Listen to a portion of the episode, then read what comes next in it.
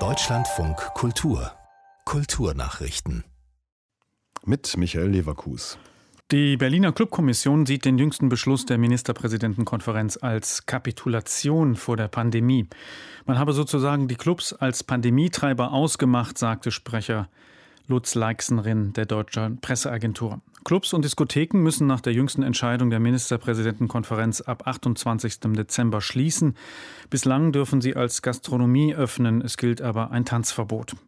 Laut Leixenring sind derzeit fast alle Clubs bis auf wenige Ausnahmen geschlossen. Er verwies erneut darauf, dass mittels PCR-Tests ein sicheres Feiern möglich wäre. Dies war im Sommer in einem Modellprojekt erprobt worden. Zudem sei das Feiern in Clubs sicherer als privat, wo es keine Kontrollen gebe.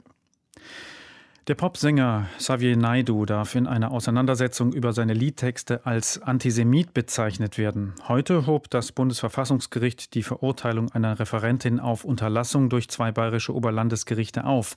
Bernd Wolf quasi als Rechtfertigung dafür, dass die Referentin unter dem Schutz der grundgesetzlich garantierten Meinungsfreiheit steht, zeichnen die eine Verfassungsrichterin und die zwei Verfassungsrichter ein Bild von Naidu.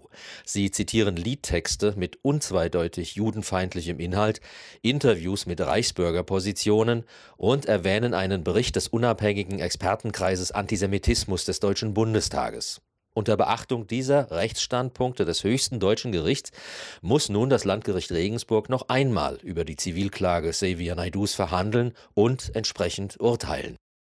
Trotz der Pandemie sei das Theaterjahr 2021 ein gutes gewesen. Das ist das Fazit von Georg Kasch. Er ist Mitglied des Berliner Theatertreffens.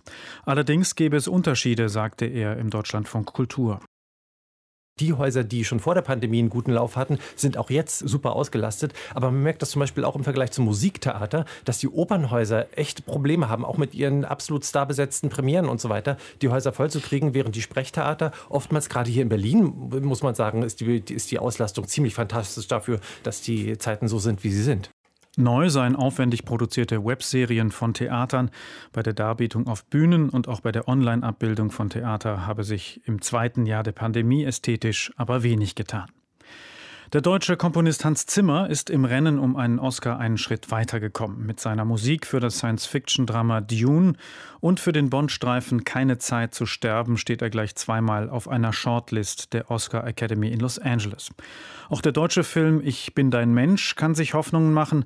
Maria Schraders futuristische Tragikomödie schafft es auf die Shortlist. Maren Eggert spielt darin eine Wissenschaftlerin, die einen humanoiden Roboter als Partner testen soll. Insgesamt hatten sich 93 Länder um den Oscar in der Sparte International Feature Film beworben. Im Februar gibt die Academy bekannt, welche Kandidaten von den Shortlists in die Endrunde kommen.